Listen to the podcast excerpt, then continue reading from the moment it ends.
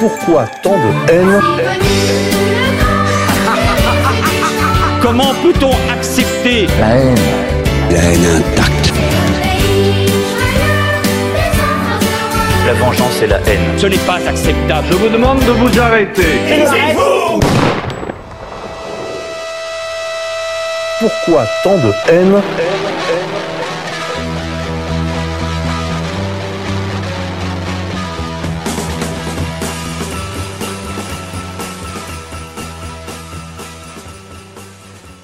Bonjour chers auditeurs. Paul Verbeck à l'antenne de RFM pour une nouvelle édition de Pourquoi tant de haine?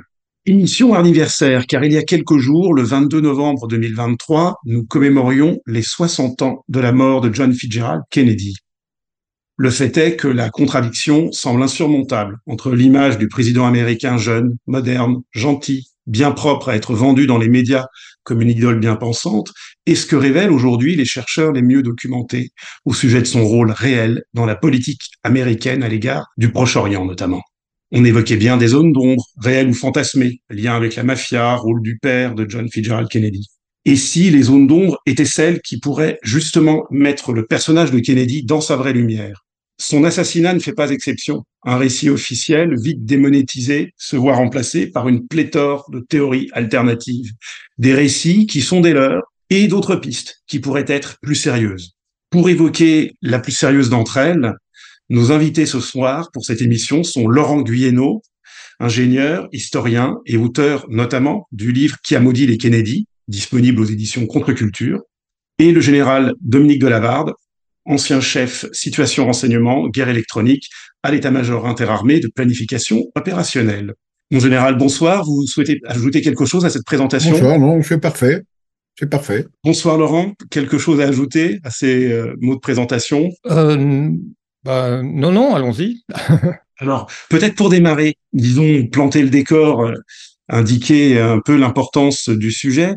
Euh, pourquoi évoquer 60 euh, ans plus tard euh, cet événement? Quelle, quelle place pensez-vous qu'il occupe Quelle est son importance pour, disons, faire élever le niveau de conscience de nos contemporains d'évoquer l'assassinat de Kennedy? Jean Guyeno, peut-être? Bon, allez-y, général, allez-y. Oui, non. Pour moi, je, je, je, considère que cet événement a été certainement le plus important depuis la fin de la Deuxième Guerre mondiale dans l'histoire géopolitique mondiale. Il, il, a, il a complètement changé les, les règles de cette politique et il a, il a des conséquences jusqu'à aujourd'hui. Pour moi, cet événement est plus important que l'effondrement des tours euh, en 2001, euh, le 9-11. C'est plus important que l'effondrement de l'Union soviétique et c'est plus important que les événements que nous connaissons aujourd'hui, hein, euh, que ce soit en Ukraine et, et, et en Palestine. Parce que pour moi, cet assassinat de Kennedy est celui qui a déclenché tout ça, qui a changé le monde de manière durable. Et, je vais tenter de d'expliquer ça en, en, deux mots. Ce qui a changé le monde, c'est pas tellement l'assassinat de Kennedy, c'est surtout l'arrivée au pouvoir de son successeur, c'est-à-dire Lyndon Baines Johnson. Ce président a changé la donne parce que c'était un Sayan. C'était un homme qui, qui, était, euh, qui avait été prépositionné dans le poste de vice-président euh, pour euh, aider Israël et pour, le cas échéant, qui s'est produit, remplacer le président en place, Kennedy. Ce, ce président a changé la donne parce que Kennedy, comme vous l'avez indiqué, c'était plutôt un homme pacifiste, euh, quelqu'un qui voulait s'occuper de son pays et qui n'aimait pas trop la, guerre et qui n'aimait pas trop les ingérences dans les affaires des autres. Euh, sa disparition a changé complètement la donne, c'est-à-dire qu'on a eu un président qui, au contraire, a été un président que je qualifierais de guerrier, puisqu'il a, continué euh, il a poursuivi la guerre du Vietnam que Kennedy souhaitait euh, arrêter très vite. Hein, euh, Kennedy souhaitait l'arrêter en 65 et, lui, l'a poursuivi pendant 12 ans.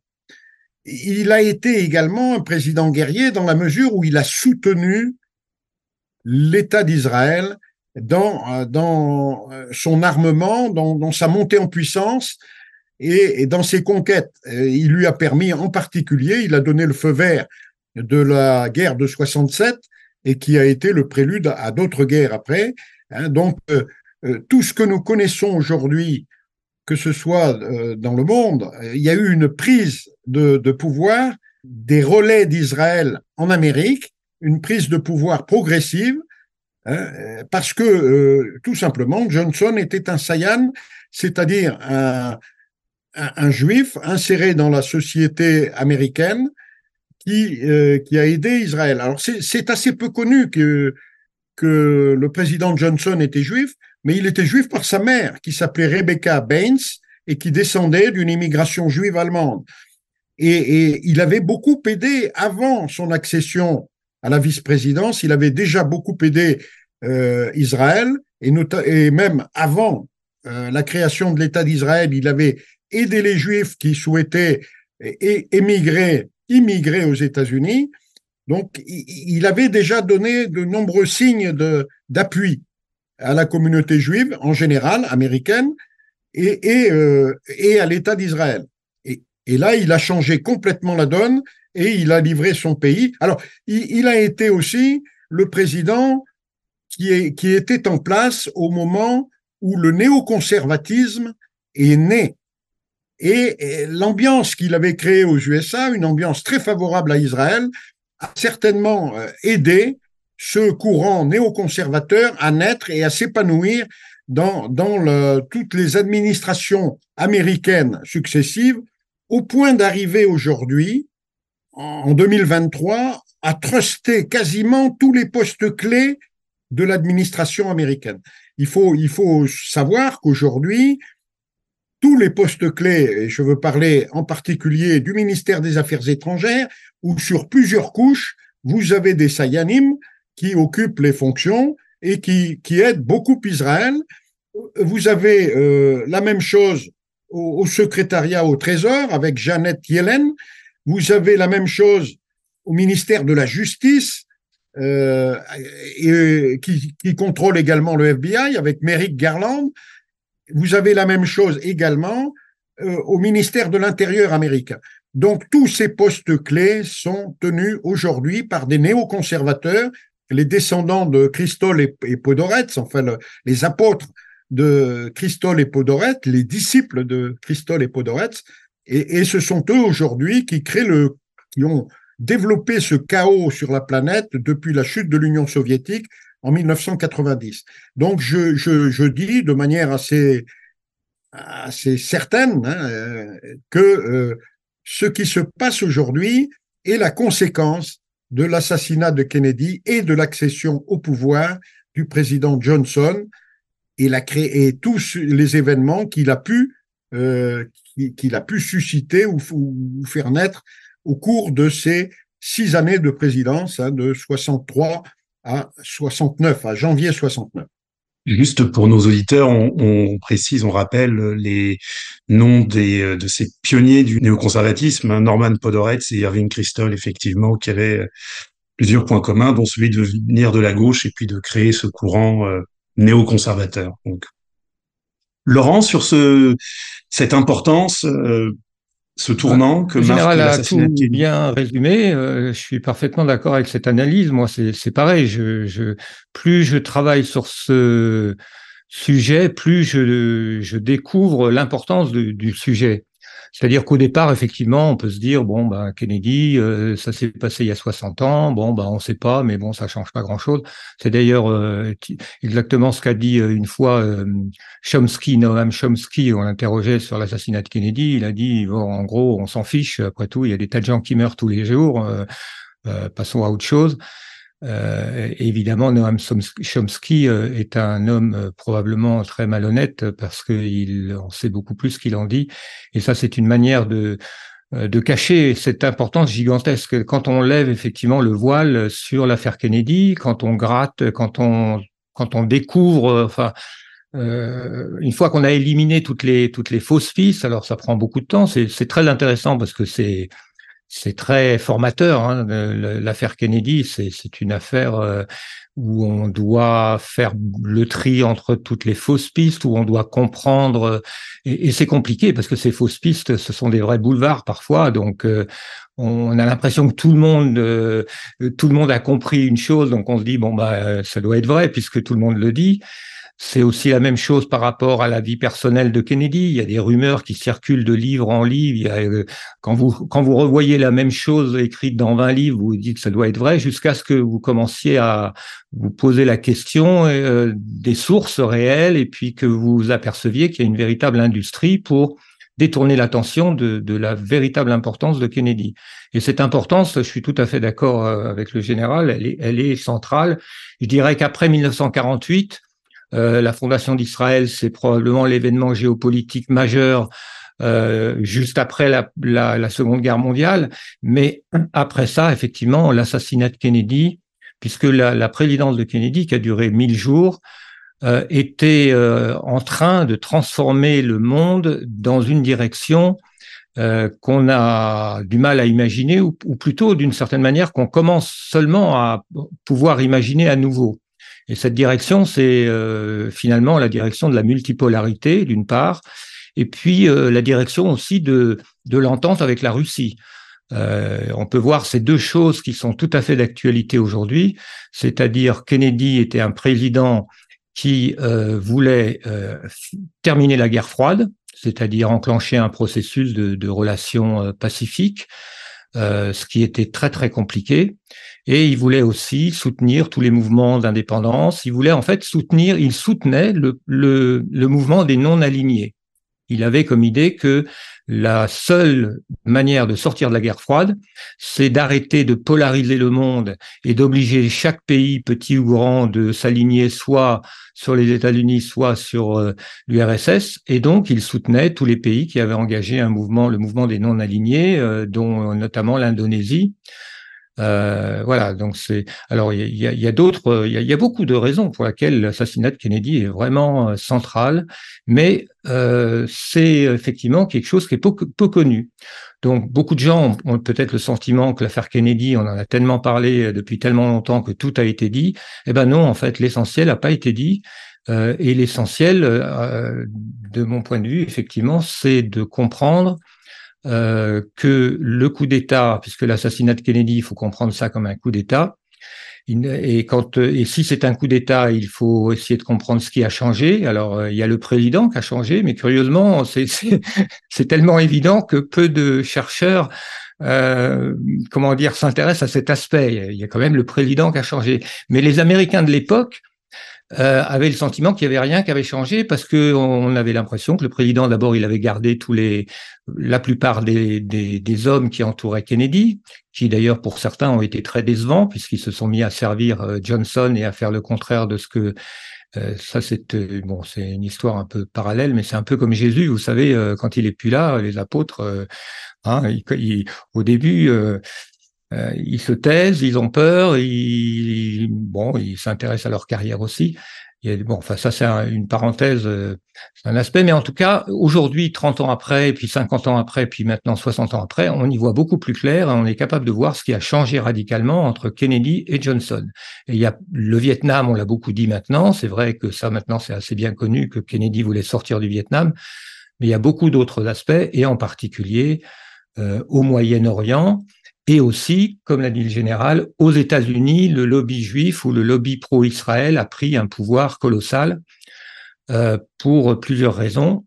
D'abord, en raison de l'échec de la procédure qu'avait engagée euh, Robert Kennedy, enfin sous la direction de son frère, Robert Kennedy, ministre de la Justice, qui avait engagé une procédure pour en fait euh, obliger le l'EPAC je fais simple, hein, obliger les PAC à s'enregistrer comme agents étrangers. Donc, euh, on n'aurait pas eu ce puissant lobby euh, euh, qui a un pouvoir de, de corruption énorme. Donc, ça aussi, ça a changé. Et puis, le mouvement néoconservateur aussi. récemment, parce que c'est vrai que le général avait mis le doigt là-dessus. Là, c'est vrai que c'est un aspect important, la naissance du mouvement néoconservateur, qui est lié à l'introduction par Johnson de beaucoup de, de crypto-sionistes, puisque les néoconservateurs sont des, des crypto, enfin, à la limite, à peine crypto, hein, sionistes, euh, euh assumés, oui. très, très ouvertement. Euh, il y, a, y, a, des personnages dans l'entourage de, de, Johnson qui sont, qui sont vraiment euh, typiques. Il y a les frères Rostov, par exemple, hein, qui ont, qui ont été énormément impliqués dans dans le, la guerre du Vietnam, qui ont poussé Johnson à, euh, euh, comment dire escalader la guerre du Vietnam et dont on trouve certains propos qui déjà, comme chez les néoconservateurs plus tard avec la guerre d'Irak, pensait que en fait la guerre du Vietnam c'était bon pour Israël parce que c'était bon pour euh, ça ça euh, ça faisait des États-Unis une puissance impériale qui pouvait être dirigée. Bon bah au Vietnam c'était peut-être pas l'intérêt direct d'Israël mais la, la la dynamique qui était ainsi engagée dynamique impérialiste et militariste euh, était euh, nécessaire pour que les États, euh, Israël puisse attirer les États-Unis au Moyen-Orient. Ça, c'était déjà dans le plan, c'était déjà prévu, c'était déjà euh, leur vision à long terme. Voilà. Parenthèse euh, sur la nature de coup d'État en fait de cet assassinat de Kennedy. Euh, ça explique aussi sans doute mieux pourquoi après, de manière ininterrompue, euh, l'image nous a été vendue de ce président qui, une fois assassiné, était devenu inoffensif. Donc, on, a le, les médias ont pu en, en gros l'ensevelir sous des louanges. Hein, euh, mais des louanges toujours un peu à contre-emploi qui portaient, qui ne mettaient jamais en lumière ce pourquoi il a été réellement, enfin, il, il ouvrait une perspective qui a été enterrée. Euh, parce que c'est, c'est peut-être cette façon qu'on peut comprendre un peu le, le, le, décalage en fait entre le personnage réel euh, que vous contribuez à dévoiler, euh, mon général Laurent, euh, et euh, le personnage public un peu niais, inoffensif et et hélas assassiné. Vous voyez. Non, non, vous avez raison. Hein. Ce qui, ce qui est intéressant aussi, c'est la manière, et qui est révélateur, c'est la manière dont les traces les, les, traces ont été effacées, les traces euh, et les fausses pistes créées pour détourner l'attention de, bah de du, du, fond du problème que nous traitons ce soir. Euh, donc ça, ça a été remarquablement fait, exécuté par, par, par, tout l'appareil pro-Israël au sein de, au sein de l'administration américaine ou au sein des, des lobbies qui, qui, qui gravitaient autour. Euh, moi, je dirais quand même, euh, au niveau des louanges, euh, il y, a, plusieurs. Il y a eu, c'est vrai, il y a toujours l'image. On peut pas, on peut pas briser entièrement l'image positive des Kennedy. Les, Kennedy avaient un charisme colossal. Ils apparaissent. C'était le début de la télé. C'était les premiers présidents vraiment télévisés. Et puis Kennedy, de la part, de, d'après tous les témoignages, c'est vrai, était une personne très attachante, pleine d'humour. Euh, donc, euh, et puis il y a, eu tout cet engouement. Euh, Kennedy, c'était la nouvelle frontière. Il y avait un, certain nombre de slogans qui, dans les années 60, étaient extrêmement mobilisateurs pour la jeunesse. Et d'ailleurs, si on a le temps, on pourrait faire un, petit dire un mot sur la jeunesse américaine, le basculement qui a eu lieu entre l'époque Kennedy et l'époque Johnson parce que le, la guerre du Vietnam, le LSD, le, le, le rock, euh, on va dire, euh, enfin, il y a eu une culture, un, dé, un désabusement de la jeunesse qui a été, euh, si on pourrait dire, une sorte de de folie collective. Hein, et, à, l'époque de Kennedy, donc il y avait cet enthousiasme, il y avait les Peace Corps, c'est-à-dire il y avait une image de l'Amérique extrêmement brillante, que dans le monde entier, on trouvait magnifique, et dans le monde arabe en particulier. Hein. Pourtant, euh, le monde arabe n'était pas spécialement euh, fasciné en soi par le mode de vie, par le American Dream. Hein. Donc, il y, avait, quelque chose au-delà de ça. Mais il faut pas oublier aussi qu'il y a eu une entreprise de démolition de Kennedy. Donc, il y a, un peu les deux choses. D'une part, on a, on a, on a, on a, on va dire, on a vendu l'image un peu euh, t-shirt superficielle de Kennedy euh, Marilyn Monroe, etc., le Playboy, on a, on a un peu vendu une image très superficielle de Kennedy, qui était aussi une manière de le démolir, de démolir la profondeur qu'il y avait. Euh, comme, comme je l'ai dit euh, il n'y a pas très longtemps, Kennedy était un véritable génie politique. C'était un révolution, enfin c'était quelqu'un qui, qui était, qui avait le, la vision qui avait l'intelligence et qui avait euh, la comment dire le, charisme dans le sens où il, était suivi par par il, avait la capacité à inspirer le, les États-Unis, la jeunesse américaine dans le sens qu'il voulait. Bon, il y avait un potentiel colossal. Donc ça, l'image positive, superficiellement positive de Kennedy est déjà une manière en soi de, de, détruire ça. Mais il y a aussi, n'oublions pas, une, véritable entreprise de démolition de sa personnalité qu'on peut assimiler à une sorte d'assassinat euh, second, c'est-à-dire on assassine euh, Kennedy une deuxième fois, euh, on a traîné, on a colporté des rumeurs abominables sur lui, sur son père, sur la, manière dont les élections, il aurait volé les élections, sur sa vie sexuelle débridée. Et ça, c'est très difficile d'aller au-delà parce que c'est tellement, c'est répété dans des peut-être des centaines d'ouvrages. Mais je vais vous donner un exemple précis parce que c'est vrai qu'il faut peut-être régler ce problème euh, sans y passer trop de temps.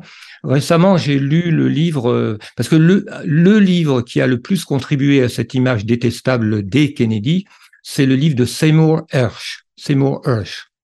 H-E-R-S-H, que tout le monde connaît, puisque récemment, il a encore euh, fait des enquêtes extrêmement intéressantes sur le pipeline voilà, Nord Stream 2, etc. Bon, c'est un journaliste qui a fait un travail formidable. Et alors, ce qui est intéressant, c'est que un des ouvrages les plus importants qu'il a, peut-être l'ouvrage le plus important qu'il a écrit, c'est, il a dû l'écrire en 1991, c'était The Samson Option.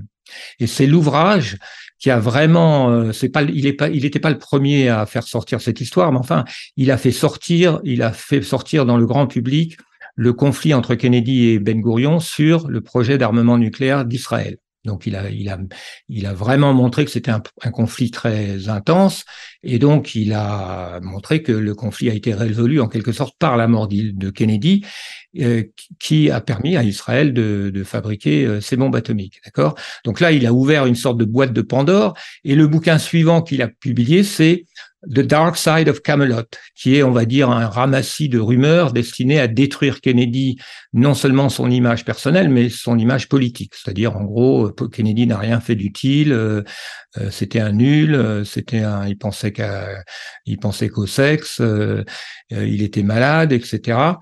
Et puis, bien sûr, Seymour Hersh valide la, la théorie officielle du tueur solitaire ce qui est quand même un peu gros pour quelqu'un comme Seymour Hersh, qui est quand même réputé avoir des bonnes sources d'information. C'est tellement énorme qu'on doit s'interroger sur qui est Seymour Hersh, où va sa loyauté, pourquoi fait-il ça? Probablement, à mon avis, parce que ayant ouvert un dossier explosif avec cette histoire de Dimona, on a dû lui demander, oulala, il faut que tu essayes de remettre le couvercle d'une manière ou d'une autre. Et donc, euh, tu vas maintenant bien nous démolir Kennedy pour qu'on pour qu'on en finisse avec cette histoire. Euh, c'est voilà, ça c'est un exemple, mais il y en a il y en a plein d'exemples de le, travail de l'industrie du livre, euh, de la presse et de Hollywood pour détourner l'attention des coupables les plus évidents, qui sont effectivement Johnson et Israël. Hein, Johnson et Ben Gurion, les deux suspect numéro un et deux, qui en réalité n'en font qu'un, puisque Johnson, euh, comme l'a dit le général, est essentiellement l'homme d'Israël, depuis toujours. Et, alors aujourd'hui, euh, la mort de Kennedy, est-ce que euh, peut avoir une idée de son impact auprès du peuple ou des médias américains, comment elle est popularisée, comment elle est diffusée aujourd'hui? Est-ce qu'il y a des événements, des, hommages qui lui ont été rendus à l'occasion des 60 ans de son assassinat? Alors, euh, il y, a, eu euh, au Texas plusieurs expositions, plusieurs euh, cérémonies. il y a eu surtout deux pages écrites par le déloge, bien sûr, hein, de, deux pages écrites par le président Biden, et c'est à peu près tout. Quoi. Enfin, dans, certains États, dans certaines villes où Kennedy était passé, il y a eu quelques petites cérémonies. Mais à, ma connaissance, il n'y a, a rien eu de très très sérieux. Quoi on est dans, la phase d'oubli progressif de ce président qui pourtant était un, des plus aurait pu être le plus important que l'Amérique ait connu. Maintenant, il faut dire que l'Amérique a connu euh, a, connu quand même euh, sur 46 présidents, euh, neuf présidents n'ont pas terminé leur mandat. Neuf présidents n'ont pas terminé leur mandat. Et parmi ces neuf, quatre ont été assassinés. Hein, oui, on pense évidemment à Lincoln. McKinley, Garfield, bien sûr, Abraham Lincoln et puis et, Kennedy le quatrième. 4, 4 sur 46, ça fait beaucoup hein, euh, comme président assassiné.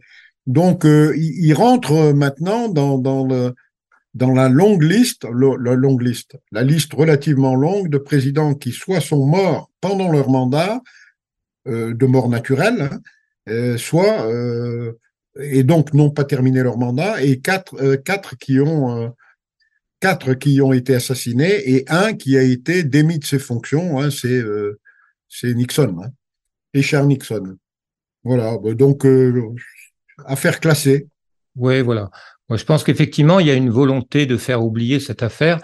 Euh, mais en fait, euh, curieusement, elle, elle ne meurt pas. Euh, je pense qu'elle est profondément inscrite, ancrée, imprégnée dans la dans la dans l'inconscient ou même la conscience collective américaine. Et c'est toujours une histoire qui fascine. Enfin, en tout cas, aux États-Unis, c'est vrai qu'il y a quand même effectivement quand même une grosse différence. En France, on voit pas, on a du mal à voir l'importance. Mais aux États-Unis, ça, reste euh, une histoire qui intéresse les gens. Euh, il y a une recherche intense, il y a beaucoup d'historiens. Si vous voulez, c'est une, euh, une affaire qui aujourd'hui appartient à l'histoire. Donc il y a des historiens qui travaillent dessus. On n'est plus seulement dans, dans, le, dans la, la complosphère, si vous voulez. On est dans, dans un domaine où les historiens font avancer la connaissance sur Kennedy. Et en particulier, d'ailleurs, il y a eu un certain nombre d'ouvrages sur la politique étrangère de Kennedy. Des historiens qui ont vraiment épluché, bon, les articles, qui font un vrai travail d'historien, tout simplement, et donc qui ont montré ce que on ne sait pas, ce que le grand public ne sait pas, c'est que effectivement la politique étrangère de Kennedy était euh, était extrêmement novatrice, extrêmement euh, courageuse et allait évidemment à l'encontre de la politique étrangère traditionnelle euh, américaine euh, depuis Roosevelt, qui était une politique euh, quand même impérialiste, on va dire, euh, et puis qui, est revenu en force après après l'assassinat de Kennedy. Mais c'est vrai que je pensais par exemple, y a-t-il eu des hommages de l'Église catholique? Pas non, l'Église catholique ne dit rien. on était, c'était quand même le seul président catholique avant Biden. et même lorsque Jean Paul, euh, non, le pape actuel est allé à Washington euh, il y a quelques années. Il était, il a fait une messe dans l'église où euh, les funérailles de Kennedy ont eu lieu. Dans cette église, il y a une plaque en l'honneur de Kennedy. Le pape était debout sur cette plaque et n'a jamais dit le moindre mot sur Kennedy. Ça, c'est quand même assez, quand on y réfléchit un petit peu, si on fait la comparaison, par exemple, avec le, le, la, la sanctification euh, euh, du tsar et de sa famille par l'Église orthodoxe, parce qu'il y a quand même un certain nombre de parallèles dans les deux cas. On a, on a dans les deux cas un, monde, le pays qui entièrement change du tout au tout. Et donc tout ça, c'est lié, euh, oui, ça fait partie effectivement de la volonté de, de, de faire croire que finalement, c'est pas un événement important. Mais comme je disais, euh, c'est un événement qui, malgré tout, alors euh, c'est vrai que c'est, il y a eu plusieurs présidents assassinés, mais l'assassinat de Kennedy a quand même quelque chose d'unique, c'est qu'il a été, filmé. Donc on a ces images, tous les Américains aussi aujourd'hui connaissent ces images du film Zapruder où on voit la tête de Kennedy exploser. Euh, c'est des images qui ont une dimension, je dirais, iconique dans le sens quasiment religieux du terme, c'est-à-dire que c'est des images qui, qui ont un sens, qui, qui, euh, qui sont un symbole, qui renvoient à, c'est un peu comme si c'est l'Amérique qui est assassinée dans ces images, puisque l'assassinat de Kennedy, euh, c'est vrai, quand on comprend sa, son importance, c'est euh, les États-Unis, l'Amérique qui est assassinée. et je pense que c'était voulu, c'est-à-dire que cette manière de faire ça en plein jour, parce que paradoxalement, c'est fait, en plein jour, mais c'est quand même le seul assassinat dont on n'a pas, qu'on n'a pas élucidé. Bien qu'il ait été fait en plein jour, filmé, euh, vous voyez le paradoxe, il y a quand même un énorme paradoxe. C'est quand même assez difficile de faire un assassinat filmé euh, tout en, euh, réussissant à, brouiller toutes les pistes Hein, je veux dire, un assassinat, en général, si vous voulez assassiner quelqu'un, vous avez intérêt à pas le faire filmer. Or là, ça a été filmé et très probablement, quand on connaît le profil de Abraham Zapruder, l'homme qui a filmé euh, l'assassinat, on, se dit que ça faisait partie euh, du, plan.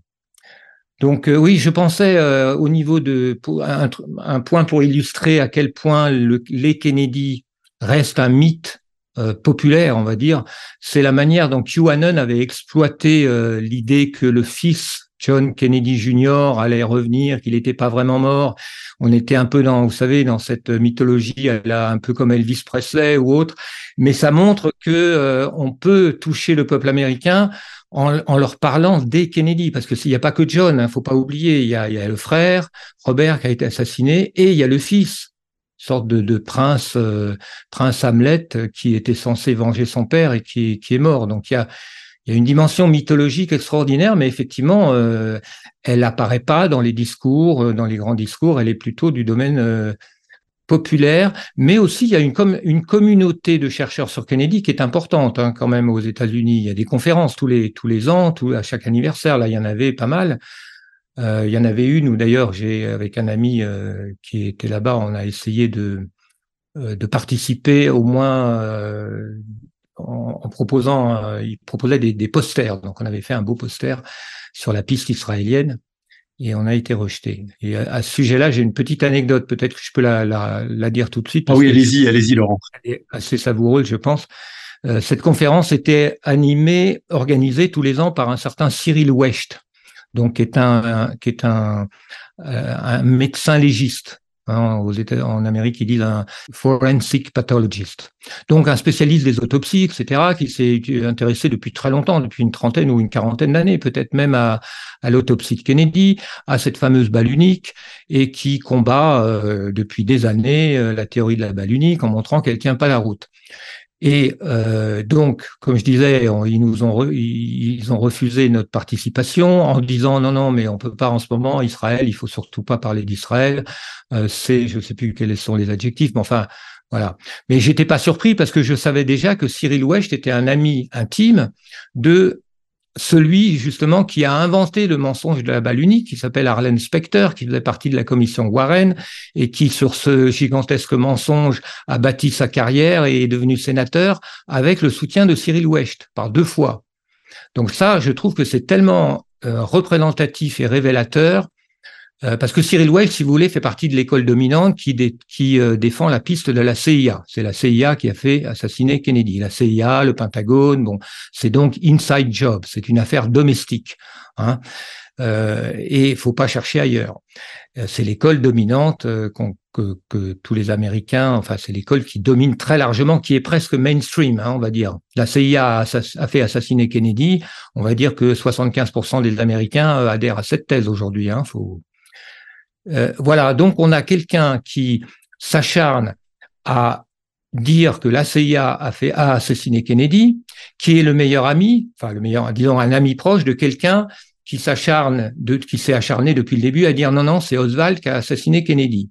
Ces deux gens, ces deux personnes devraient se détester, euh, se traiter de menteurs. Non, elles sont euh, alliées tout simplement pour la raison simple que tous deux sont de fervents sionistes, ce dont ils ne se cachent pas. Donc pour moi, c'est une, illustration assez révélatrice du fait que une bonne partie de la recherche, en particulier celle qui euh, limite la recherche à la CIA, à l'intervention de la CIA, est menée par des gens dont l'objectif principal, c'est d'empêcher qu'on parle d'Israël. Je pense que là, c'est une preuve euh, incontestable. Pour revenir au mode opératoire euh, d'élimination d'un projet politique hein, par l'assassinat de la, de la personne qui le portait le mieux, qui, qui était le mieux à même de l'incarner. Euh, Est-ce que vous pensez que ce mode opératoire euh, euh est toujours, euh, comment dire, fait partie de l'arsenal, toujours en état de marche de l'État profond américain? Par exemple, on sait que encore récemment, Donald Trump, lorsqu'il évoquait le, Deep State, euh, avait peut-être ça en tête. Qu'est-ce que vous en pensez? Oui, moi, je pense que effectivement, ce mode opératoire pourrait encore euh, servir, hein, mais euh, quand on regarde les, problèmes d'assassinat de chefs d'État au niveau de la planète, il y en a eu quand même euh, de, mon de mon temps de vie, j'en ai connu des, dizaines d'assassinats de chefs d'État, hein, dont euh, au moins trois filmés. Alors, euh, il y a l'assassinat de Kennedy qui a été filmé, mais il y a l'assassinat de Rabin qui a été filmé, l'assassinat qui était Premier ministre d'Israël, et il y a l'assassinat, par exemple, de hum, comment il s'appelait là? Kadhafi euh, Sadat.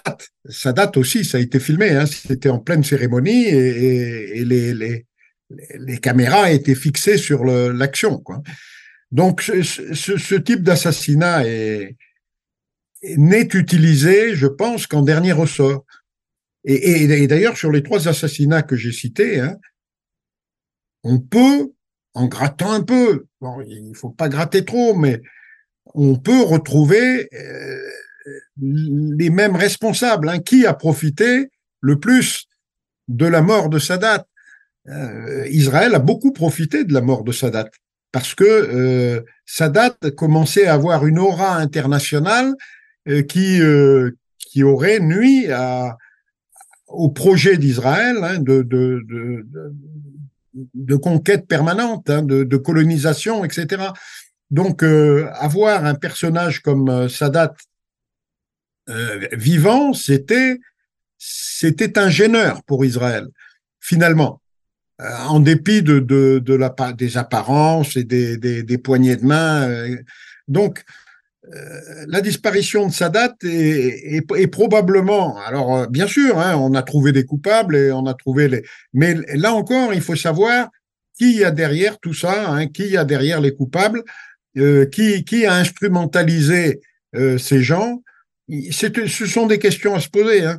Et quant à l'assassinat de Rabin, bon, euh, c'est de notoriété publique que l'assassin était était un, sioniste pur et dur, un fou furieux euh, qui, voyait lui aussi dans la personne de Rabin quelqu'un qui donnait des territoires euh, avec les accords d'Oslo, euh, qui, donnait des territoires aux, Arabes, qui était prêt à, à donner, échanger la paix contre des territoires. Et ça, ils en voulaient pas, hein, parce que c'était pas dans le projet, c'est pas dans le projet actuel. Et le projet actuel, on, le voit avec l'affaire de Gaza, c'est toujours le même. Hein. C'est terroriser aujourd'hui à Gaza, c'est terroriser les Palestiniens pour les, détruire leur habitat, pour les, obliger ou les inciter, en tout cas très fortement, à quitter le territoire pour toujours, sans droit au retour. C'est ça qui, qui, se joue aujourd'hui à Gaza. Et, probablement demain en Cisjordanie. Enfin, la poursuite de la colonisation perpétuelle, ces vexations euh, permanentes, ces, ces assassinats euh, progressifs au fil du temps. Hein. On, tue, on assassine, on, expulse, et, on avance, et on avance, et on avance. Il suffit de regarder la carte d'Israël en, 40, en 48 hein, et, la carte d'aujourd'hui. On, voit bien qu'il y, a quand même un, projet qui se poursuit inexorablement et on le voit se poursuivre aujourd'hui à Gaza. À Gaza, c'est ça. Hein. Pour moi, c'est terroriser les populations pour qu'elles quittent de manière définitive le, territoire en se disant il n'y a vraiment pas d'avenir sur, sur cette terre pour nos enfants et, et, et, et les nôtres. Quoi. Et si on recentre cette question de l'assassinat politique sur les États-Unis, après euh, donc cette opération qui a été, euh, vous l'avez dit, euh, absolument spectaculaire, en pleine lumière, est-ce que une opération du, du même type serait encore possible aux États-Unis finalement après ce grand coup entre guillemets fait il y a 60 ans? Elle est possible, mais c'est une opération en dernier ressort. Quoi. Quand on n'a plus d'autres solutions, c'est ce qu'on fait. Et je pense que si elle a été faite contre Kennedy, c'est qu'il n'y avait pas d'autre solution euh, on, cherche d'abord, et, et, ils préfèrent par exemple tricher aux élections, euh, faire de la fraude électorale, c'est quand même moins euh, moins problématique que, que, de tuer un que de tuer un président. Cela, cela dit, bon, aux États-Unis, euh, ça s'est produit quatre fois. Il y a eu quand même aussi une tentative contre Reagan, si ma mémoire est bonne. Euh, donc euh, oui. Euh, bon, Même contre Bush également. C'est pas exclu qu'il y en ait une contre Trump si par hasard il venait au, il, il, était en situation d'arriver au pouvoir. Et il y a un candidat d'ailleurs qui s'est, qui s'est ému puisque il n'y a pas que deux candidats, il y en a trois. Et sur les trois candidats euh, possibles, enfin, euh, il y en a 13 en fait, des candidats, mais il y en a trois qui font des, scores à deux chiffres dans tous les sondages. Aujourd'hui, c'est euh, Trump, Biden et le troisième s'appelle Kennedy aussi. Et ce Kennedy-là, normalement, quand on est, quand on s'appelle Kennedy et qu'on est candidat à la présidentielle, on devrait avoir, comme tous les candidats à la présidentielle, une garde, euh, on devrait être surveillé ou protégé par le FBI. Or, cette protection, pour la première fois dans l'histoire, a été refusée à Kennedy, à Robert Kennedy, le neveu de, euh, fils de Robert Kennedy, donc Robert Kennedy Jr., et neveu de John Kennedy. On lui a refusé, Biden lui a refusé toute protection du FBI, et donc il doit se, se trouver, euh, se protéger lui-même. Et il n'est pas exclu que, on dit jamais 203, il n'est pas exclu qu'il soit lui-même euh, assassiné avant, l'élection présidentielle si par hasard ses scores venaient à, grimper trop haut.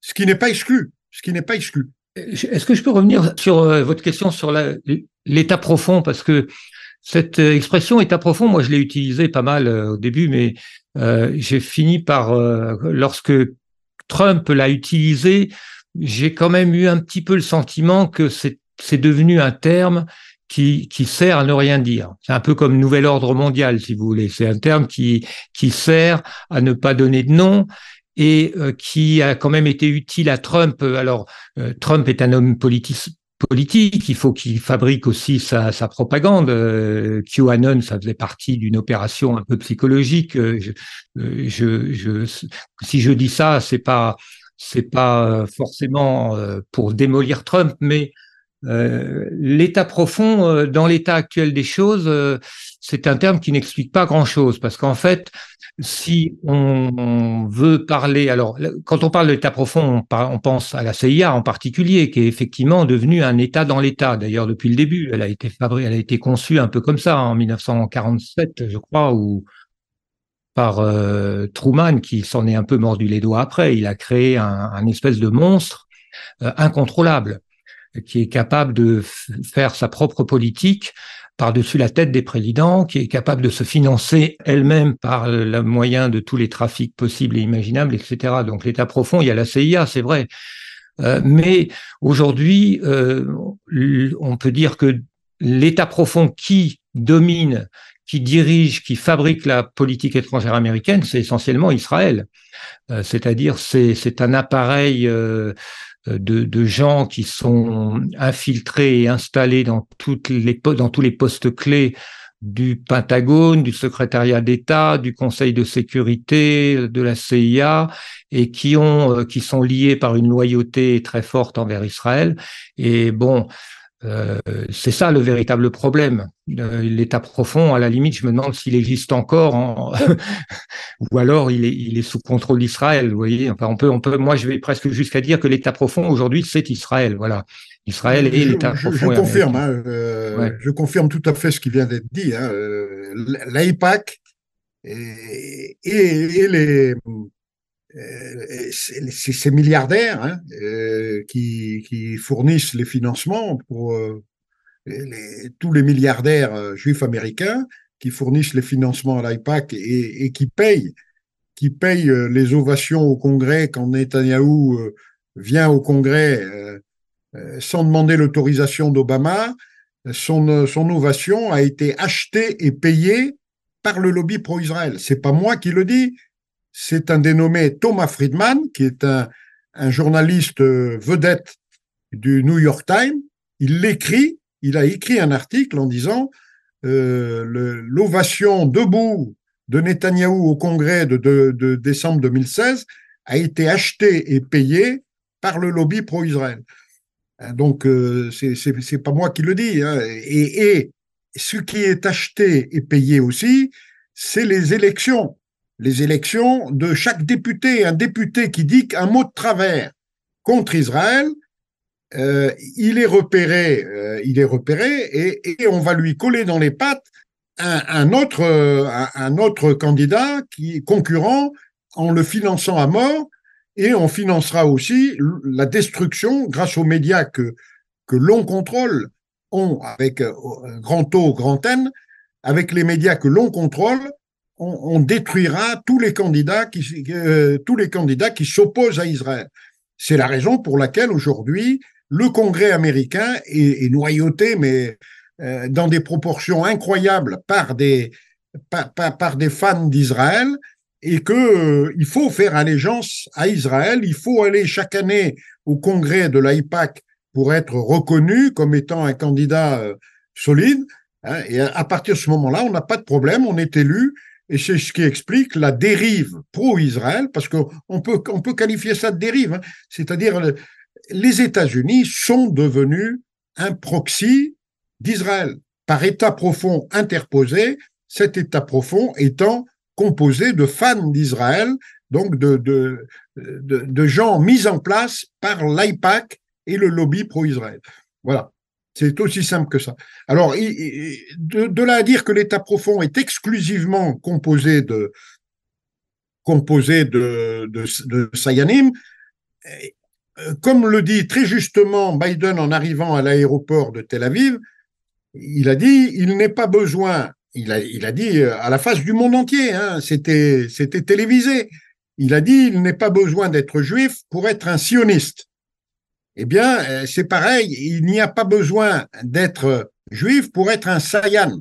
C'est-à-dire qu'aujourd'hui, euh, l'AIPAC bénéficie de la complicité des évangélistes qui, euh, prônent le même combat, quoi, hein, et, qui sont aux côtés de l'AIPAC pour promouvoir des gens, des fous furieux, on va dire, hein, impérialistes, va en guerre, etc., Hein, donc il n'y a pas que l'AIPAC qui fait ça, il y a également, dans l'État profond, il y a probablement un paquet d'évangélistes hein, qui, font partie du, qui font partie du lot, quoi, de l'État profond. Les fameux chrétiens sionistes. Pardon, cette, cette, expression État profond, euh, c'est pas un État dans l'État, c'est un ensemble de, de, de, réseaux qui ont des intérêts pas toujours absolument convergents, mais qui ont les moyens de, de voilà, qui ont des moyens divers du domaine de l'espionnage, de la corruption, voire de l'assassinat de temps en temps. Mais si on parle d'assassinat, euh, il faut pas oublier que celui qui a un profil d'assassin le plus marqué euh, dans l'histoire récente, c'est euh, Israël. Israël a assassiné un premier ministre, euh, enfin non pas un premier, un ministre britannique, Lord Moyne, en 1945, euh, qui prenait position contre le sionisme. Israël a, assassiné euh, un diplomate, un haut diplomate de l'ONU, le, le, Bernadotte. Bernadotte, voilà, suédois. Et, le, et le chef des observateurs de l'ONU, qui s'appelait le colonel Serrault, qui était français. Oui, donc euh, c'est pas des chefs d'État proprement parler, mais on n'en est pas loin. Et effectivement, la méthode est toujours la même. C'est soit on arrive à corrompre ou faire chanter ou convaincre d'une manière ou d'une autre un chef d'État ou un diplomate de changer de position. Et si on n'y arrive pas, l'assassinat, c'est la méthode euh, prônée par Israël. Et euh, dans le cas de Kennedy, le, scénario est assez clair. Hein. Kennedy, Ben Gurion a tout essayé pour le faire changer d'avis sur euh, pour, le convaincre de détourner le regard de, Dimona.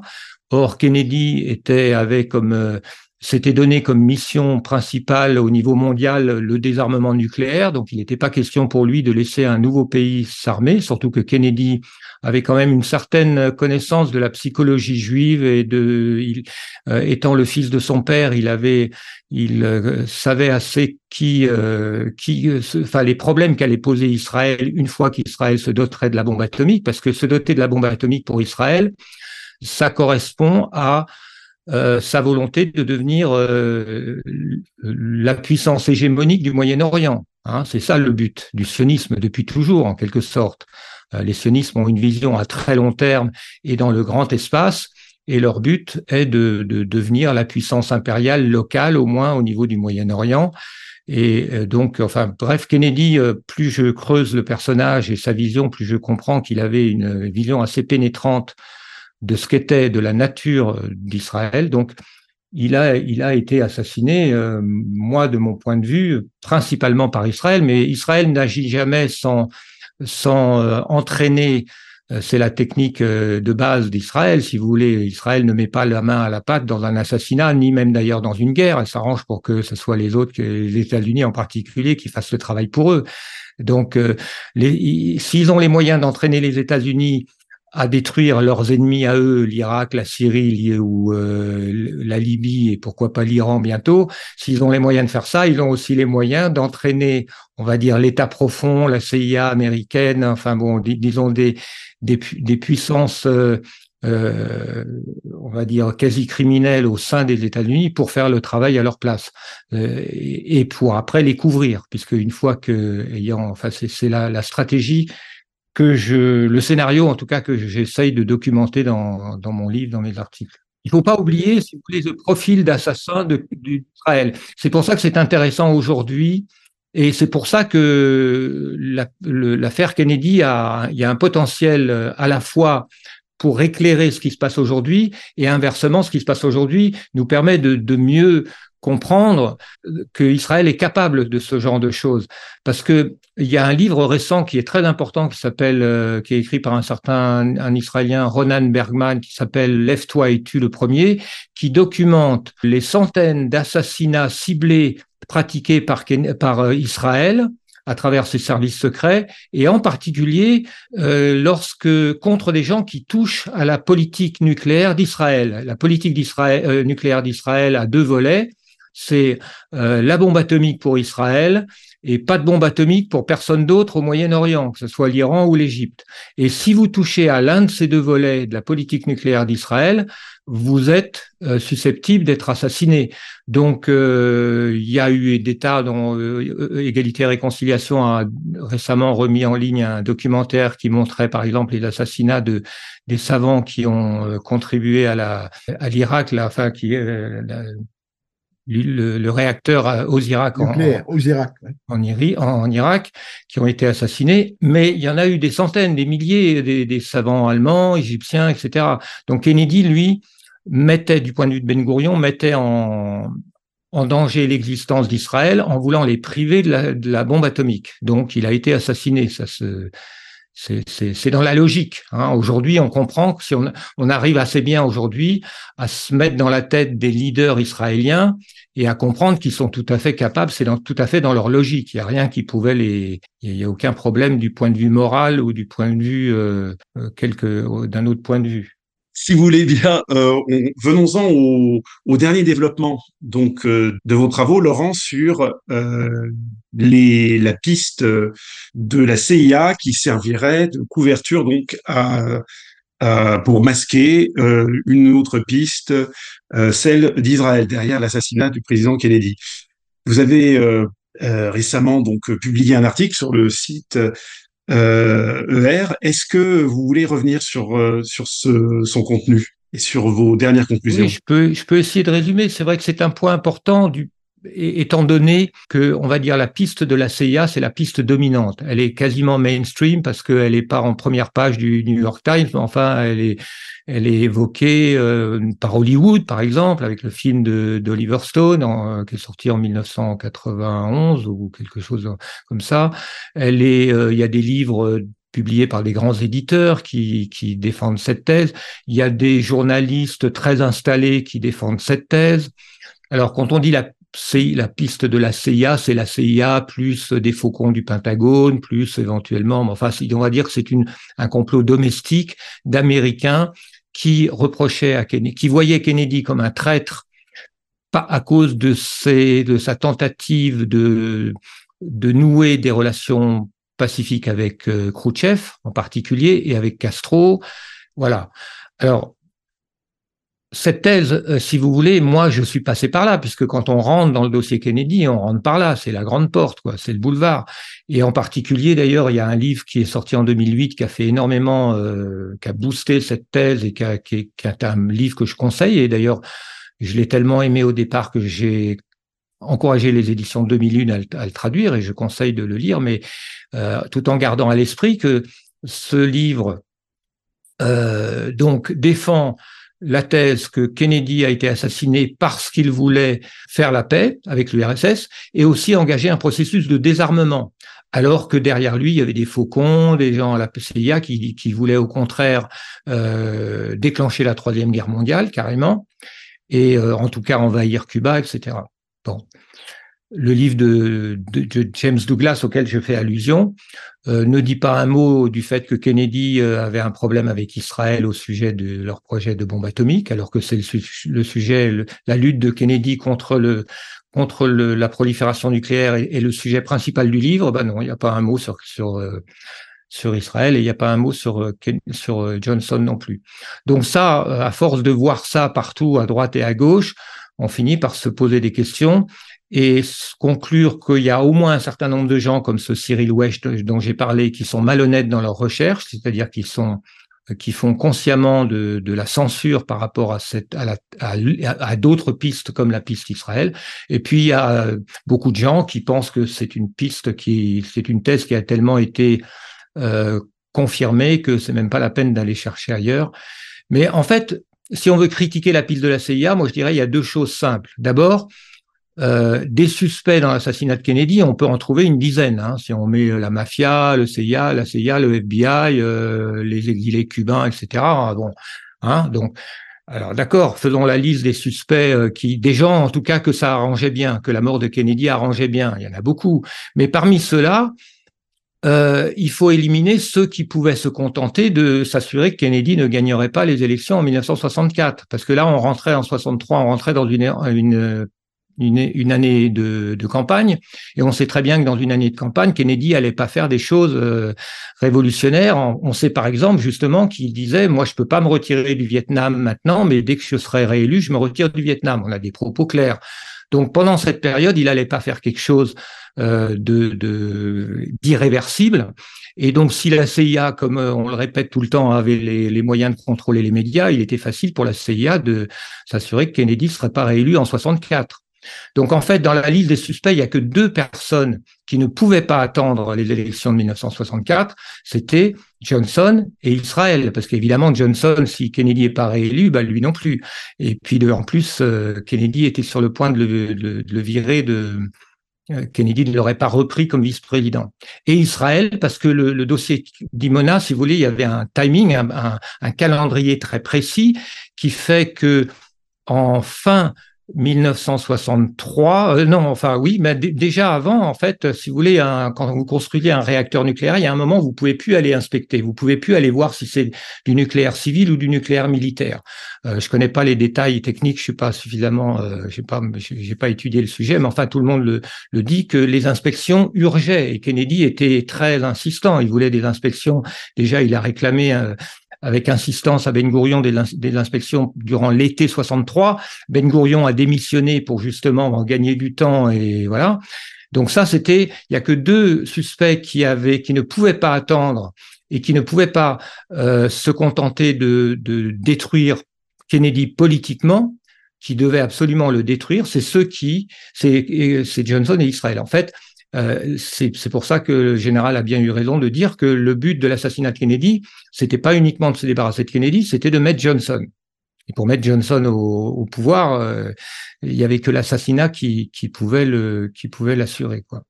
Ça, c'est la première chose. Et puis la deuxième chose qui, à mon avis, est quand même un, défaut rédhibitoire de la thèse de la CIA, c'est que tous les livres qui expliquent que pourquoi, pourquoi la CIA a fait assassiner Kennedy, simplement parce que Kennedy refusait d'envahir Cuba et la CIA a été obsédée par l'invasion de Cuba. Ok, d'accord. Le problème, c'est qu'il n'y a pas eu d'invasion de Cuba après l'assassinat de Kennedy. Et donc, pour expliquer ça, James Douglas et d'autres sont un peu embarrassés parce qu'ils osent pas dire, bah ouais, tiens, finalement, le plan de la CIA a foiré, mais en réalité, c'est ce qu'ils disent. Le plan de la CIA n'a pas réussi à cause de Johnson, qui, euh, bah, il y a quelque chose qui va pas dans le scénario qui, dans lequel on met la CIA au sommet euh, de, l'organigramme du complot. Alors moi, je dis pas que la CIA n'est pas impliquée, au contraire, j'affirme que la CIA est impliquée, mais ils sont pas au sommet du complot. Euh, S'ils étaient au sommet du complot, ils se seraient arrangés quand même pour que tout leur petit euh, pour pour que le, le, le tout ce qu'ils avaient préparé, le, tout le cinéma autour de Oswald, puisqu'il avait taillé à Oswald un costume de, de communiste pour faire porter le chapeau à Cuba et aux soviétiques, dans l'optique de faire une sorte d'assassinat sous faux drapeau et puis de, de créer un prétexte pour envahir Cuba et déclencher la troisième guerre mondiale éventuellement, ça n'a pas eu lieu. Ça n'a pas eu lieu. Donc cette thèse de la CIA, ça c'est un autre défaut. Puis il y en a d'autres, mais euh, c'est un certain nombre de choses que je mets en lumière pour montrer qu'elle elle suffit pas. Il y a pas, il y a pas, ça tient pas la route. Il faut autre chose. Il y a autre chose qui, qui est au-dessus. Voilà, en gros. Tout à fait d'accord avec ce qui vient d'être dit. Rien à ajouter. Ah oui, mon général, euh, votre sentiment euh, sur euh, ce, cette chose qui est au-dessus et qui pourrait expliquer ce que n'explique pas la thèse de la CIA. Vous qui connaissez bien le, le, le théâtre des affrontements au Proche-Orient et également euh, la politique américaine. Non, non, mais moi, je l'ai, je, je dit. Hein, pour moi, la thèse, la thèse défendue par Laurent est la bonne. Hein, c'est-à-dire que c'est Israël qui tirait les ficelles et qui tire les ficelles. Israël tire les ficelles aujourd'hui de, de la géopolitique mondiale, euh, de plus en plus. Enfin, de, depuis Johnson, en s'infiltrant progressivement, en montant dans la hiérarchie des administrations présidentielles américaines, notamment sous Reagan, euh, en créant euh, le, le, Project for a New American Century, le, think tank euh, néoconservateurs, ils ont acquis aujourd'hui, aujourd'hui, ils ont quasiment un proxy qui est les, sont les États-Unis. Les États-Unis sont un, sont un proxy d'Israël aujourd'hui et, font et c'est Israël qui tire les ficelles d'à peu près tout. Hein. Ils tirent les ficelles en Ukraine. Hein. Faut, pas. On peut penser que c'est du complotisme de dire ça, mais quand on gratte un peu, là aussi, hein, en Ukraine, regardez qui dirige l'Ukraine aujourd'hui Zelensky, euh, c'est un Sayan aussi, hein, euh, un Sayan ou quelqu'un qui est très lié à Israël pour des raisons euh, connues, confessionnelles, on va dire. Mais il n'y a pas que Zelensky. Si Zelensky venait à être tué, le numéro 2, Stefan Chouk, qui est le président de la Rada, il est également de, de, de, la même de la même communauté. Et puis et puis le numéro 3, euh, numéro 3 qui en temps de guerre, c'est le ministre de la Défense, c'est pareil. Hein, donc, et, et celui qui s'est fait virer, qui était ministre de la Défense avant, en était aussi. Ça veut dire que tous les postes clés aujourd'hui de tous les postes clés aujourd'hui en Ukraine sont détenus par des gens liés à Israël, liés à un tel point que Zelensky a été promu numéro un au palmarès de l'influence du Jérusalem Post de l'année 2022. Un sur 50 devant, alors devant, euh, euh, devant bien sûr le, Premier ministre israélien, mais devant aussi Elisabeth Borne, qui n'est que troisième, euh, notre Première ministre, qui est elle aussi liée d'une manière ou d'une autre. Hein, c'est à sa manière aussi une, une saillane en France. Hein. Elle aide, et, elle aide et, elle fait tout ce qu'elle peut pour aider, euh, pour aider Israël. Et, et, bon, le, numéro 7, c'est Blinken, euh, ministre des Affaires étrangères euh, américain, qui est numéro 7 au palmarès de l'influence du Jérusalem Post. Donc, on, retrouve tous ces gens au poste clé euh, et qui c'est eux qui, qui dirigent le monde aujourd'hui. Et aujourd'hui, on peut dire que Netanyahou a une, influence qui dépasse largement les frontières de son État. Hein. Aujourd'hui, tout le monde va se prosterner. D'ailleurs, il euh, n'y a qu'à regarder le nombre de visites qu'il a reçues depuis le 7 octobre. Tout le monde s'est précipité là-bas pour lui baiser les pieds. Hein, euh, Madame van der Leyen, euh, le, le, président Biden, Blinken y a été peut-être deux fois, etc., etc. Monsieur Macron y a été, Scholz y a été aussi. Enfin, tout le monde y a été. Hein, C'est dire que cet État d'Israël a une influence et un pouvoir qui dépasse un pouvoir de, direction, on va dire, hein, qui dépasse largement ses frontières. C'est clair, hein, c'est net. Et c'est un pouvoir qui s'appuie en très grande partie sur les médias. C'est-à-dire, il y a une mainmise tellement. Il faut dire profonde pour le coup, euh, dans cette. Oui, voilà, oui. Et donc tout tout est là parce que si on revient à Kennedy, qui a les moyens Comment se fait-il que les médias depuis 50 ans nous mentent? Comment ça se fait qu'il n'y a aucun, aucune enquête d'investigation sérieuse, que rien de sérieux, sauf effectivement depuis, on va dire, une vingtaine d'années, la piste de la, enfin, en fait, depuis même le film de, de Oliver Stone, on va dire, euh, la piste de la CIA qui est rentrée dans les grands médias. Euh, mais bon, d'une manière générale, comment se fait-il que il y a une telle censure sur, euh, sur les crimes d'Israël d'une manière générale. Ah bah, c'est effectivement parce que les médias permettent de détruire en quelques jours n'importe quel homme politique. Euh, alors c'est il y a les médias, il y a la corruption, il y a l'argent, euh, il y a le fait de s'arranger pour que toute personne élue ou toute personne en position importante soit quand même euh, vulnérable à un chantage ou un autre, disons qu'on le tient d'une manière ou d'une autre. Euh, et d'ailleurs, ça nous ramène un peu à Robert Kennedy, parce que Robert Kennedy, euh, bon, c'est un personnage que moi j'ai pour lequel j'ai eu beaucoup d'admiration. Enfin, j'ai toujours beaucoup d'admiration pour son combat contre euh, l'industrie pharmaceutique criminelle et, son combat contre les vaccins, un combat qu'il a mené vraiment avec beaucoup d'intelligence et, à fond, c'est-à-dire qu'il a son, livre va très loin dans, sa condamnation de la médecine moderne. Mais euh, là, on sent que il a fait le choix de, comme tout le monde, de, dire que le problème, euh, enfin que Israël a droit à, se de, se défendre après l'attaque du 7 octobre, etc. Et il en a fait plus que plus que nécessaire. Hein. Il a été, euh, il a fait des déclarations qui sont très décevantes pour pour beaucoup de gens parmi ses Bon, mais on peut imaginer qu'il connaît. Alors, moi, je pense qu'il y a deux choses. D'une part, je pense qu'il ne connaît pas suffisamment le dossier sur la mort de son père et de son oncle, bien qu'il connaisse suffisamment pour savoir que la thèse officielle est fausse dans les deux cas. Mais je pense pas qu'il ait creusé suffisamment euh, la question pour, euh, ou alors s'il l'a creusé, enfin en tout cas il veut pas trop savoir, mais en tout cas il s'est rangé du, du côté euh, du côté d'Israël très clairement quoi. Euh, ce qui est quand même assez décevant, surtout pour un avocat qui devrait au moins se préoccuper un peu du, droit international. Bon, mais c'est pareil, c'est la puissance des médias fait peur, hein, donc euh, je pense qu'il a fait ce je choix. Pense euh, je pense que c'est un calcul politicien qu'il a fait, mais mais que ça n'empêche pas de, ça n'empêche pas. Si jamais un jour il est élu, à mon avis, on, verra du changement.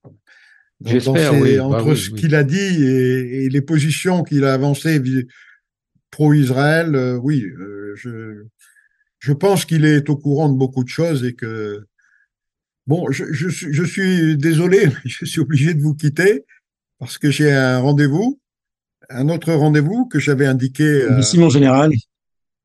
Donc, je, je, vous remercie beaucoup de m'avoir invité et d'avoir pu dire un mot et rencontrer une fois de plus Laurent. Donc, à une, à une prochaine.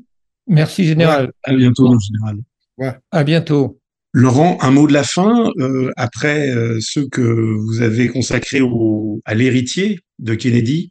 Oui, moi ce que j'aime finalement, dans, enfin ce qui me fascine dans l'histoire Kennedy, c'est le, le, côté euh, euh collectif, c'est-à-dire les Kennedy, c'est un clan et euh, ça veut dire d'une part que l'histoire de John Kennedy, en fait, euh, c'est une histoire qui ne concerne pas que les années 60, parce que c'est l'histoire de son père qui était. Enfin, j'ai fini par comprendre, si vous voulez, qu'en fait, on peut pas vraiment comprendre John Kennedy si on comprend pas son père, et si on comprend pas euh, qui était, euh, oui, la politique, la vision politique de son père, euh, ce qu'il a essayé de faire pour éviter la Seconde Guerre mondiale. Il a, il s'est engagé aux côtés de Neville Chamberlain, donc dans une politique d'apaisement. Il a soutenu contre l'avis de son président Roosevelt, il a soutenu la politique d'apaisement de Chamberlain. Et donc, il y a quelque chose d'assez extraordinaire dans cette histoire parce que malgré le fait qu'il s'est retrouvé en quelque sorte après la Seconde Guerre mondiale du, mauvais côté, euh, il était vulnérable à des accusations d'avoir pactisé avec Hitler. On, avait trouvé des documents compromettants dans les archives allemandes qui, euh, dans lequel il, il, était dit l'ambassadeur allemand de Londres euh, avait fait un rapport très favorable à Joe Kennedy en disant qu'il comprend bien notre problème avec les Juifs, etc. Donc malgré cela, Joe Kennedy a réussi non pas à survivre lui personnellement, mais au moins à faire survivre sa dynastie. Et donc, euh, c'est très intéressant de voir aussi la philosophie politique de Kennedy, parce que je le répète, pour moi, Kennedy est un véritable génie politique. Il a une, avait une philosophie qui était, qui lui est pas tombée du ciel en 1960. On, voit son parcours dès 1950 en 1951, il visite le Vietnam, il a beaucoup voyagé, il avait une culture euh, énorme au niveau euh, de la politique mondiale. En 1957, sénateur, il fait déjà un discours en faveur de l'indépendance de l'Algérie, etc. Donc il y a une continuité dans son parcours qui est très claire. Et euh, finalement, d'une certaine manière, c'est un peu la même chose que son père. Quoi. Et donc, ce qui est fascinant dans cette histoire des Kennedy, pour les Américains d'ailleurs en particulier, c'est que c'est l'histoire d'une dynastie. Et c'est l'histoire aussi d'une malédiction, puisque c'est un président qui meurt à la Maison Blanche, son frère qui est en quelque sorte l'héritier et le, justicier ben, meurt au seuil de la Maison Blanche en 1968. Et puis euh, le fils de John Kennedy, John Kennedy Jr., euh, meurt dans un accident qui, à mon avis, n'en était pas un en 1999, alors qu'il allait rentrer en politique. Euh, et donc, euh, dans un an d'ailleurs, enfin en juin ou juillet 1900, euh, 2024, on fêtera les 25 ans de la mort de John Kennedy Jr. Et pour les Américains, ça a aussi été un choc et c'est quelque chose qui, tous ces mystères accumulés les uns autour des autres, parce que il y a un mystère sur l'assassinat de John, il y a un mystère sur l'assassinat de Robert, il y a un mystère sur la mort du fils. Euh, il y a quelque chose qui est extrêmement troublant. Et donc, d'un côté, aux États-Unis, il y a une sorte de déni officiel de non, non, il n'y a pas de mystère, tout est clair. D'un autre côté, vous avez aussi toute une littérature écrite par des écrivains juifs qui euh, aiment bien faire euh, véhiculer l'histoire que non, il y a une malédiction des Kennedy, la malédiction remontant au péché du père, c'est-à-dire à l'antisémitisme du père, euh, comme s'il y avait euh, faisait, comme s'il y avait se vengeait sur trois générations. Il y a un livre fameux qui s'appelle Les péchés du père, qui est en fait une citation, une citation tirée d'Ézéchiel. il y avait ses ennemis sur trois générations. Donc là, effectivement, on a trois générations qui sont mortes tout ça, si vous voulez, même si c'est dans le domaine du non-dit, euh, c'est quelque chose qui, a une telle puissance euh, mythique qu'elle euh, qu'elle affecte profondément les États-Unis. Donc, vous voyez, pour moi, il y a des dimensions multiples et il y a même une dimension, on va dire, mystique ou christique, hein, puisque Kennedy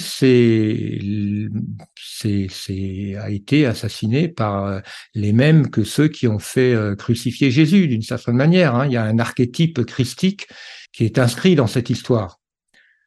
On pourrait souligner aussi que cet imaginaire du, euh, du roi caché, du roi perdu, enfant ou adulte d'ailleurs, est profondément enraciné dans l'imaginaire européen, hein, que ce soit de la Russie des faux Dimitri, les faux tsars, les faux ou les vrais tsars Dimitri, les héritiers de d'Ivan le Terrible, euh, le roi Sébastien du Portugal, ou en France, l'enfant du Temple.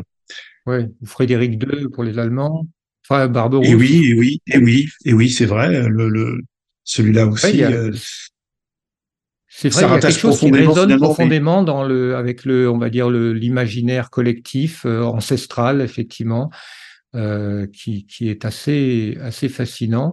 Et d'une certaine manière, Kennedy euh, est immortel. Vous voyez, il est mort, euh, jeune, beau, en, en, pleine gloire, et ça lui a donné un, caractère d'immortalité. bon,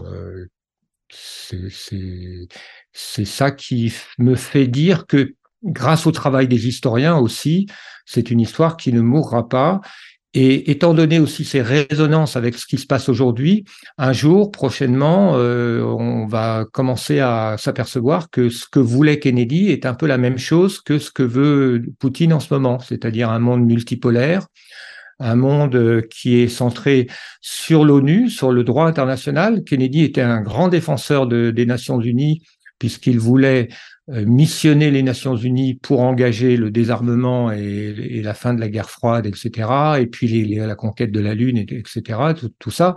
C'était un grand défenseur des Nations Unies, ce qui est également Poutine, et ce qui est, à mon avis, euh, une évidence, c'est-à-dire que le droit international, c'est ce qui nous sauvera, et c'est ce qui, au bout du compte, permettra euh, de condamner Israël. Même si aujourd'hui euh, les résolutions de l'ONU sont ignorées et ne sont pas appliquées, elles, ont quand même le mérite d'exister.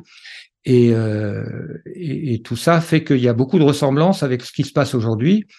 Et ce qui me donne aussi de l'espoir, enfin, c'est toujours le, même problème, c'est qu'il y a un prix colossal qui est payé par les Palestiniens en ce moment, mais d'une certaine manière, cela rend évident aux yeux du monde la, la nature et l'âme même de d'Israël. Et, euh, et, donc ça rend euh, et donc l'histoire de Kennedy, euh, voilà, il y a, ces deux choses s'éclairent mutuellement. Donc ça, je pense que l'histoire de Kennedy, si elle devient mieux connue et je pense qu'elle est en train de le devenir. En tout cas, le film qu'on a réalisé avec ERTV là est en train de tout d'un coup là depuis quelques semaines se met à tourner euh, dans sa version américaine. Elle est, relayée par, il est relayé par des comptes Twitter euh, influents. Et c'est pas, c'est forcément lié, si vous voulez, au fait que les gens sont plus réceptifs maintenant à comprendre. Tout d'un coup, ils s'aperçoivent de ce qu'est Israël. Israël est un menteur systématique, invente des histoires, euh, n'a aucune inhibition, aucune limite à ce qu'ils sont prêts à faire pour leur nation parce qu'ils sont le peuple élu, tout leur est dû et ils sont persuadés que le monde entier les déteste mais que eux ils ont tous les droits. Si vous voulez, tout ça devient tellement frappant que euh, on, est plus ouvert maintenant à revoir, revoir en arrière et redécouvrir ce profil criminel d'Israël qui en fait est pas nouveau et commence dans les années 30, hein, dans les années 1930 et 1960, si vous voulez, avec avec aussi euh, tout, maintenant le, sujet, si vous voulez, de, ce conflit intense entre Kennedy et Ben Gurion sur euh, l'arme nucléaire d'Israël et, et, de, et rentrer presque dans le, la, littérature euh, grand public. Et d'ailleurs, j'ajouterais une chose aussi, c'est que ce que je suis en train de dire là, enfin, on va dire que la possibilité qu'Israël soit responsable de l'assassinat de Kennedy est aujourd'hui assez bien connue en Israël même si elle ne se dit pas totalement ouvertement, euh, quand on lit, euh, quand on suit les, quand on voit de temps en temps apparaître des articles sur Aretz, par exemple, on arrive assez bien à comprendre qu'il y a beaucoup de juifs instruits qui ont bien compris, si vous voulez, et qui, pour beaucoup d'ailleurs, euh, ne voient pas de problème. Si quelqu'un se met en travers de la route d'Israël, il doit être assassiné. C'est une sorte de, c'est une sorte de, de principes euh, admis euh, très largement par beaucoup d'Israéliens hein, aujourd'hui. Donc, euh, je ne serais pas étonné si un jour cette piste d'Israël sort au grand jour dans un journal israélien. Je pense que si, la, si cette vérité sort un jour, ça sortira d'abord dans la presse israélienne. Enfin, on n'a pas le temps là, mais enfin, il y a beaucoup d'indices qui montrent qu'il y a des gens qui l'ont bien compris depuis très longtemps. Matière à une prochaine émission, alors, Laurent, peut-être? OK. Ou à des articles? Merci en tout cas de nous avoir partagé vos, vos réflexions et vos travaux. Euh, c'est sur ces paroles donc de ce dévoilement que nous allons nous quitter. Chers auditeurs, merci de nous avoir écoutés. Si cette émission vous a plu, n'oubliez pas de contribuer au financement associatif. C'était Paul Verbeck à l'antenne de RFM. À bientôt. Merci Paul, au revoir. Pourquoi tant de haine Comment peut-on accepter La haine. La haine intacte. La vengeance et la haine. Ce n'est pas acceptable. Je vous demande de vous arrêter. vous Pourquoi tant de haine?